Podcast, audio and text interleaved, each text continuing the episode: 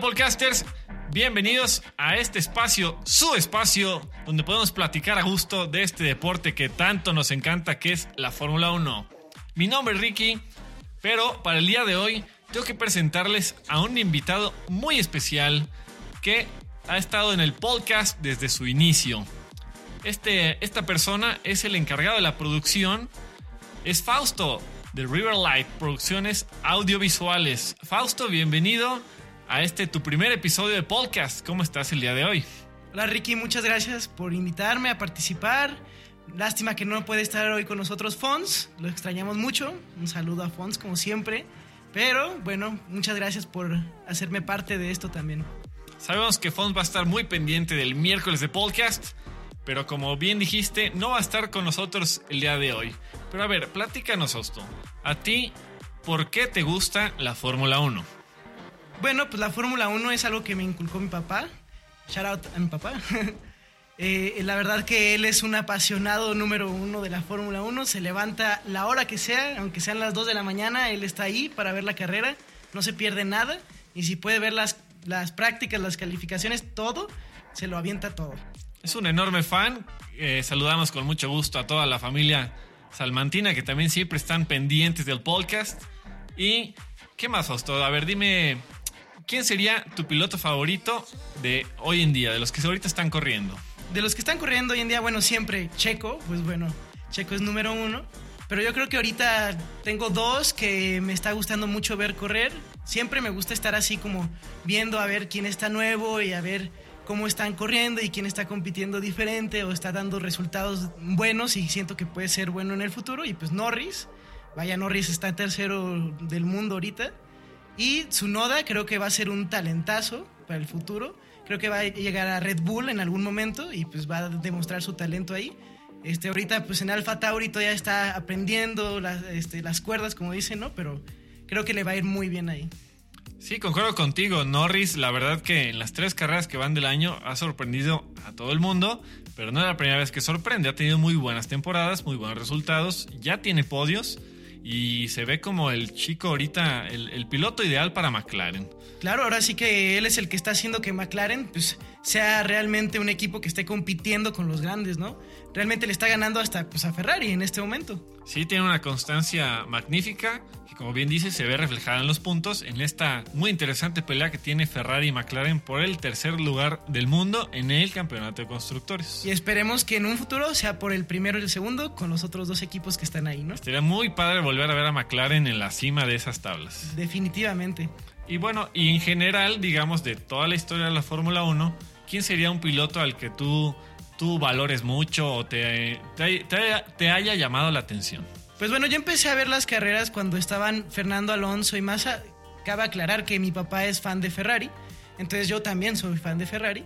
Este, pero realmente pues siento que había mucha fricción en ese equipo, de repente como que Alonso no me agradaba mucho a veces cómo se ponía y hasta el momento siento que es un temperamento difícil y entonces pues el primero que me atrapó realmente fue este Weber en Red Bull y se me hacía muy bueno y luego llegó Betel y pues lo destronó, pero siento que dio su papel excelente cuando estuvo con Betel y era un piloto que siempre daba el resultado que su equipo necesitaba para que Red Bull consiguiera esos campeonatos que consiguió, ¿no? Si bien recuerdan, podcasters, en episodios pasados hablamos de esa controversia cuando Fernando Alonso y Felipe Massa eran compañeros de equipo en Ferrari. Y claro, también en otro episodio le dedicamos tiempo a Weber, porque fue un gran talento en el mundo de la Fórmula 1, pero tuvo la mala suerte de, de, tener a Vettel como compañero, que fue un talentazo y muy joven. Pero sí, muy grandes pilotos y pues es muy buena referencia para empezar a ver el deporte con gente que es tan buena en lo que hace.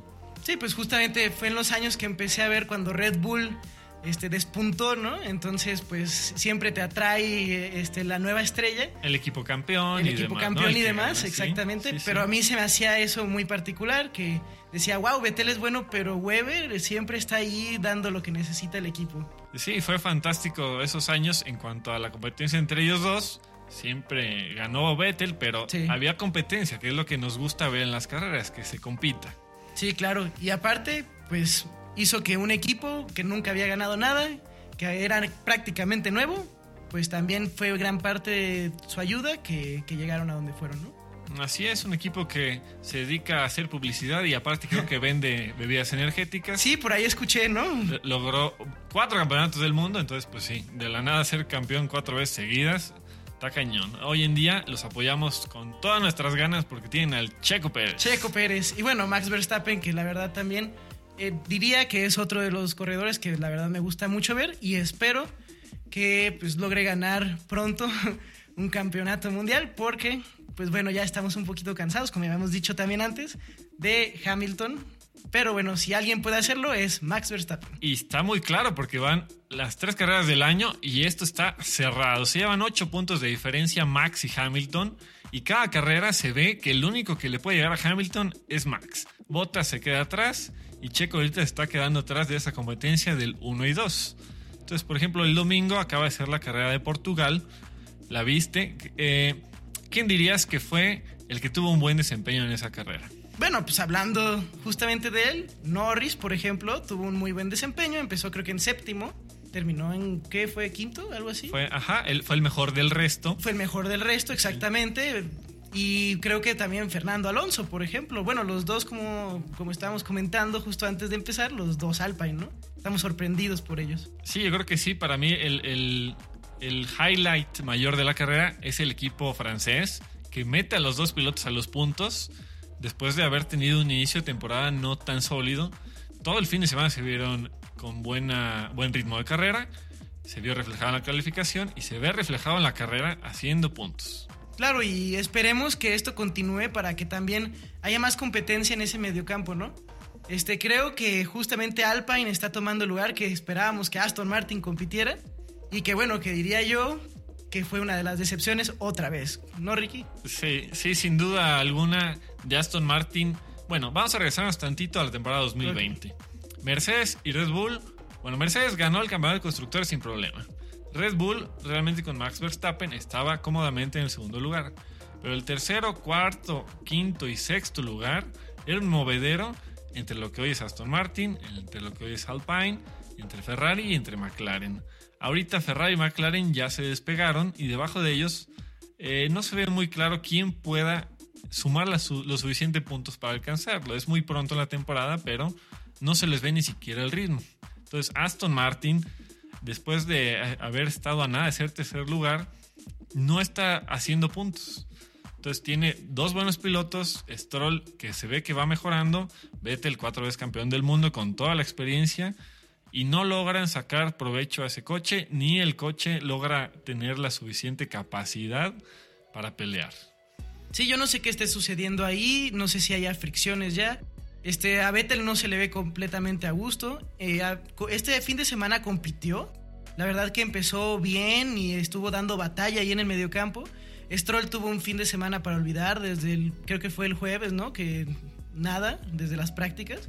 Y bueno, entonces ahí está, no están pudiendo ahorita y hay que preguntarse, pues, realmente dónde está eso, si es la, la, estrategia del equipo que dijo ya esta temporada la basura, si son realmente los corredores o es el coche que tuvo pues un retroceso increíble, ¿no? De estar en tercer lugar a estar ahorita como están.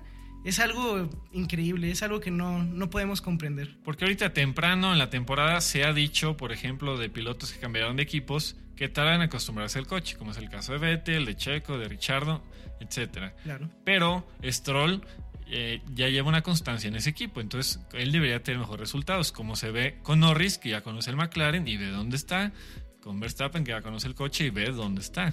Y bueno, no siga los Mercedes, ¿verdad? Que no los vamos a tocar a Así ellos. es. Pero sí, justamente los que han tenido constancia, pues han estado dando los mejores resultados. Y bueno, pues ahí está Stroll, quién sabe qué le esté pasando. A lo mejor están haciendo protesta, como sabemos bien los que hemos estado siguiendo ahí, pues desde el principio a Aston Martin no le parecieron los cambios de esta temporada. Entonces, pues a lo mejor están diciendo ya, a la fregada esta temporada, vamos hasta la siguiente y ahorita pues no, no arriesguen el coche, Nos- no arriesguen nada. Sí, nos preparamos para los cambios de la del siguiente año. Pero Sí. También Norris, eh, siendo el mejor del resto, ese puesto lo, tu- lo tuvo mucho tiempo Checo Pérez. Ahorita realmente por la diferencia de coches del McLaren a un Red Bull o un Mercedes, eh, ya tener el quinto lugar es lo mejor posible, siempre y cuando no falle uno de los dos Mercedes o dos Red Bull. Claro. En la clasificación no recibió muy bien y de verdad que metió presión a los equipos grandes. Entonces también cabe destacar eso de Norris, que esa constancia permanezca y lo mantenga peleando por el tercer lugar del mundo, cosa que es increíble. De hecho, esos, si Norris está en tercero, es una enorme falla de temporada, un, un fracaso para Botas y para Checo. Sí, claro, obviamente. O sea, esos son los lugares que ellos tienen que estar compitiendo para poder pelear el, el campeonato. Lo dijeron desde el principio los dos equipos. Este año va a ser mucho más complejo que el pasado. El pasado fue muy claro quién era el líder, Mercedes, no había manera de que le llegaran, pero este año, este año es el año que puede Red Bull alcanzar a Mercedes y todo depende de ese tercer lugar. Todo depende de esos puntos, de que Botas y Checo Pérez no estén cometiendo los errores que han estado cometiendo. Sí, si Checo logra rebasar a Botas, estamos seguros que el campeonato de constructores se puede pasar a Red Bull.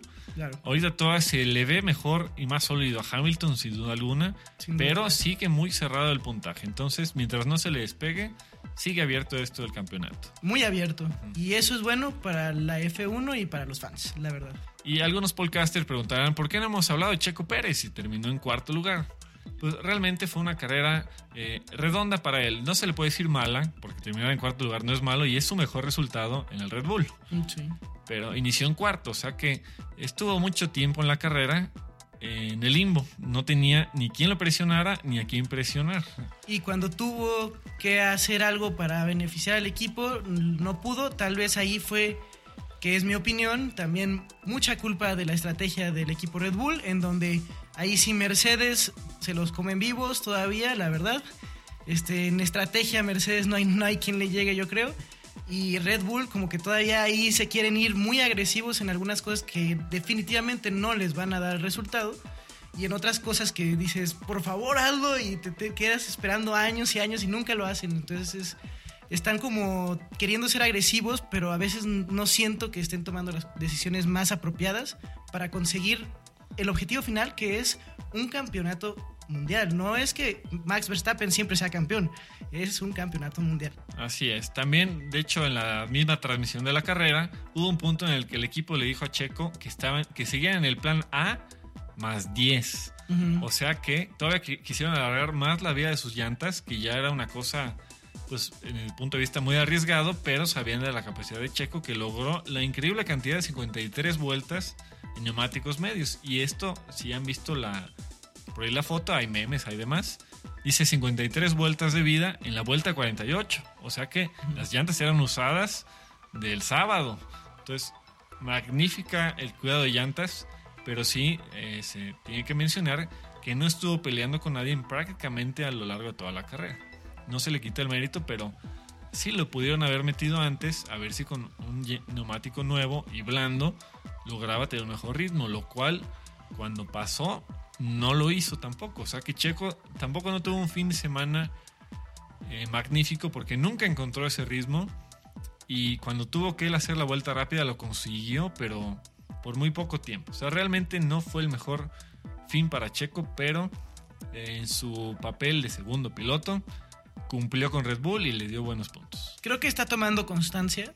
Obviamente, como dicen, siempre es difícil acostumbrarse a un coche nuevo, ¿no? O sea, obviamente es completamente distinto al Racing Point, pero pues ya está mostrando constancia. Sin embargo, sí siento que, pues no sé cómo veas tú, pero hubo un momento en donde estaba 7 segundos atrás de Verstappen y como 14 segundos adelante de Norris, en el cuarto lugar también, creo, Sí, sí. y, y lo pudieron haber metido a pits mucho antes que los otros tres que iban adelante.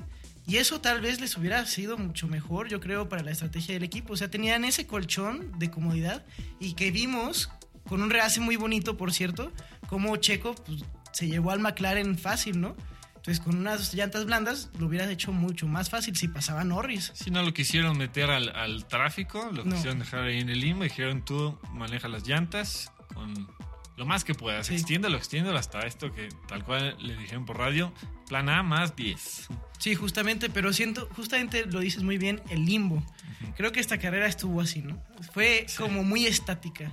no hubo gran número de emociones, no hubo un, un gran número de competencias, hubo momentos tal vez que sí, pero casi más en el mediocampo, ¿no, Ricky? Sí, lo- yo creo que para mí el rebase más padre que hubo fue de Max contra Bottas. Mm. Que también hubo uno de Hamilton a Bottas. A Sí. Bottas se lo comieron vivo, los dos, tanto Hamilton como Max. Pero, o sea, se me hizo lo justo. Realmente Max y Hamilton manejaron mucho mejor que Bottas, que aunque tuvo la pole position, no la pudo conservar ni siquiera el segundo lugar. Pero eso es, eso es algo que ya hemos visto muchas veces, ¿no? Y que creo que todos pensamos, Botas este debe ser su último año. O sea, no está demostrando que puede llegar a los resultados de Hamilton con el mismo coche. Y creo que si se lo das a alguien más talentoso o tal vez... Sí, Como Russell. como Russell. La verdad que Russell, pues bueno, un descuido de esos, Norris. También podría ser, porque Norris sí, de veras, magnífico piloto que está dando mucho de qué hablar. Si lo subes un Mercedes, de verdad va a estar peligroso. el Yo creo que si a Norris le ofreces un Mercedes, no lo, no lo desprecia. O sea, Así es. Entonces hay que ver qué, qué pasa, pero bueno, Russell ya estaba prometido ese asiento hasta que pasó el incidente de botas. Habrá que ver cómo se desempeña a lo largo de la temporada. Faltan muchas carreras, pero bueno, ahorita está también en el limbo él. No, no, no tiene nada por seguro y más después de fines de semana como este. Sí. Entonces, a fin de cuentas, los pilotos eh, mal llamados escuderos estuvieron ahí peleando detrás de los dos, pero ninguno de los dos hizo un papel realmente importante para afectar a la carrera. O sea, Bottas no le estorbó tanto como hubiera querido Mercedes a Max y Checo no le estorbó tanto como hubiera querido Red Bull a Hamilton. claro. Entonces al final el premio de la pista no, no hubo ese duelo que tanto esperábamos de Max contra Hamilton. Nunca la estuvo tan cerca de él. Entonces pues Hamilton también eh, carrera eh, redonda, no quiso tomar riesgos. Y al final pasó algo chusco con las, las paradas de pits, con las paradas de pits Sí. gratis. Estaban tan separados estos dos equipos del resto que empezó a haber tiempo suficiente para que pagaran a pits sin perder lugar. Eso es una parada de pits gratis, que entras y sales en la misma posición. Recordemos que para entrar a pits pierdes más o menos 25 a 30 segundos, entonces es muchísimo. Entonces tenían suficiente ventaja para hacer eso sin perder una posición. Ujú. Sí, estuvo muy curioso ese momento en donde todos están aprovechándolo, excepto Luis que dijo yo quiero seguir, gracias. Pero sí, estuvo muy curioso ese momento. Y bueno, pues también es un síntoma de una carrera aburrida. la Claro, verdad. sí. Eh, no hubo competencia real. Adelante, como dijimos, fue una carrera, pues yo creo un cero en la temporada para los que los fans. Para ellos, pues yo creo que sí, obviamente vale, pero para nosotros pues no, no hubo nada emocionante. Este, tal vez hablar un poco de los que están en el mediocampo. Richardo estuvo muy bien en un momento. Se subió, Ah, creo claro. que hasta quinto, cuarto. Sí llegó como hasta, me parece que sí, al quinto lugar. Al quinto lugar, ¿no? Increíble, así después de haber empezado en 16. y, tu- y tuvo unos pits, una parada en pits muy mala, pésima. pésima, Hablando de pésima. pits, así fue la peor parada del fin de semana, creo, y porque le costó también, creo que puntos al equipo, y eso es pues, muy importante para un equipo como McLaren que quiere asegurar el tercer lugar, ¿no? Yo creo que hasta mental, eh, eso le pega hasta mental al- a, Richardo, Sí. porque vienes del lugar 16, ya llegaste al lugar quinto, te meten a pits y se equivoca tu equipo de pits. Sí. Entonces, todo lo que has ganado es otra vez, échale ganas para recuperarlo. Sí. Pues es, es pesado. Sí, pues no pudo justamente, no pudo defender muy bien su posición y, y bueno, entonces ya quedó ahí. Creo que si hubiera quedado más arriba como iba, hubiera sido Driver of the Day sin lugar a dudas, pero bueno, quedó Checo nada más porque tuvo un desempeño excelente en- para lo que hizo, que fue hacer su- que sus llantas duraran quién sabe cuántas miles de vueltas y si hubiera podido haber terminado la carrera en esas llantas, él lo hacía, creo que no tiene ningún problema. Si, Pero- si permitieran usar una llanta, le Sí, hubieran claro. puesto jar desde el principio y no para nunca. Claro, exactamente. Si pudiera él y sigue, y sigue hasta la siguiente carrera. Es la verdad un genio en ese aspecto. Y pues bueno, Red Bull lo quiso aprovechar, no le salió. Y creo que tienen que pensar muy bien cómo van a hacerlo en el futuro, ¿no? También destacar de los pits, eh, Red Bull, como siempre, sale, sale a relucir en el tiempo que se tardan. Sí. Metieron a Checo, fue una parada buena regular. Después metieron a Botas, donde también Mercedes se ha llegado a equivocar, también fue buena regular.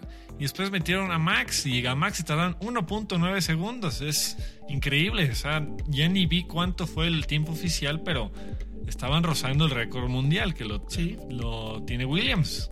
Sí, la verdad que fue algo fenomenal y que todos nos quedamos así que, ¿qué dijo? No- 1.9, wow. Sí. Después de haber visto el de Richard. Sí, claro, de mencionar, 4.4 y que sí, segundos. Fue así. impactante igual, pero hacia el otro lado, ¿no? Porque ya en esas instancias, cualquier error, si hubiera tenido una parada de pits como la de Richard en ese momento, se ponía interesante. Si Sí. hubiera sido Botas, a lo mejor Checo lo alcanza. Si hubiera sido Max, a lo Sí. mejor Botas lo alcanza. Entonces, si se arriesgaron, y como bien ya dijiste, Hamilton dijo: No, yo estoy bien así. Sí, no, no quiero arriesgarme. Ya no me interesa la, la vuelta rápida. Pues Entonces, para qué, sí. Pero bueno, hablando de la vuelta rápida, pues hubo también todo, al final una pelea, ¿no? Por ella justamente. Y al final Checo no pudo defenderla, la tuvo un momento, no dio, con sus llantas blandas, y no dio el resultado que debía en las siguientes vueltas que tuvo, que tuvo varias para defender la vuelta rápida. Y bueno, se la robó Botas. Por sí, y al final Hamilton, al, ¿no? al final, no, al final se la había robado Max, Ah, pero sí. se la quitaron Sí, por límites de pista. Entonces, es el pequeño resumen del final de la carrera. Iba Checo Pérez liderando la carrera en primer lugar Sí. porque no había parado a Pitts. Lo meten a Pitts, lo pasa Hamilton, lo pasa Max y lo pasa Bottas en ese orden. Entonces, a, a- a Pérez le encargan hacer la vuelta rápida. Como tenía suficiente espacio hacia atrás y hacia adelante, le dijeron tú, échale con todo y haz la vuelta rápida. Lo logra, pero por muy poco tiempo. Después, eh, como paró Checo, ahora Bottas puede parar y lo meten y le ponen llantas nuevas y logra robarle la vuelta. Y Checo se veía que no tenía ritmo, entonces Red Bull decide mandar a Max. Como paró Checo, como paró Bottas, ahora pararon a Max. Y sí logra eh, tener una mejoría de ritmo, pero no es hasta el final, hasta la última vuelta, que logra superar el tiempo y así terminó la carrera. Pero ya revisaron la repetición los oficiales y se la quitaron. Entonces se quedó en botas. Lamentable. Pero bueno, para Max, ¿no? Bueno, Sí, que, que nos porque- hubiera gustado haberlo para visto. Red Bull, realmente, Sí. porque ese Sí, punto, exacto. ya para lo cerrado que está el campeonato, Claro. tanto a Max como a Hamilton le sirve. Entonces Sí. ahí, eh, qué bueno por la competencia que no lo tuvo ni Max ni Hamilton, pero sí es un punto más para Mercedes. Entonces la competencia de constructores sí también puede variar por un punto, no sabemos. Ha habido temporadas muy emocionantes. Bueno, Ricky, también hay que hablar de los equipos que están hasta atrás, ¿no? Ah, mi- y sí, hay que destacar a alguien que ahora sí dio un buen resultado, que es Mick Schumacher. Mick Schumacher. Mick Schumacher tuvo un rebase, un buen rebase, estuvo peleando, le costó, pero es una buena esperanza para el equipo de Haas, buena esperanza para el mismo Schumacher, que se ve que está ya agarrándole más confianza a su coche, a diferencia del compañero que de plano no encontró para nada el ritmo de carrera, Y hasta fue un peligro. hasta estuvo penalizado por estorbarle a, a Checo Pérez que iba liderando la carrera. Sí, se le cierra horrible cuando Checo estaba peleando justamente la posición que estaba en primero todavía. Checo estaba en sí, primero, estaba en sí. primero, ¿verdad? Sí. Y se le cierra horrible y todavía así como que se pasa así como si nada y los penalizan cinco segundos que no importa nada. Ya iba O sea, un minuto atrás. o sea, exactamente. iba muy, muy, muy atrás. Es ahí cuando tú dices, bueno, ¿cómo hacerle para que este tipo de pilotos, o sea, no estén haciendo un peligro para la pista? ¿Sabes qué? Traes tantas vueltas, te sales. No sé. Tienen que haber una manera de que no estorben para la competencia real, ¿no? Sí, pues ya yo creo que le faltó un poco de experiencia al joven ruso. Esperemos que mejore, pero sí, eh, se destaca mucho a Mick Schumacher, Claro. el buen desempeño que tuvo.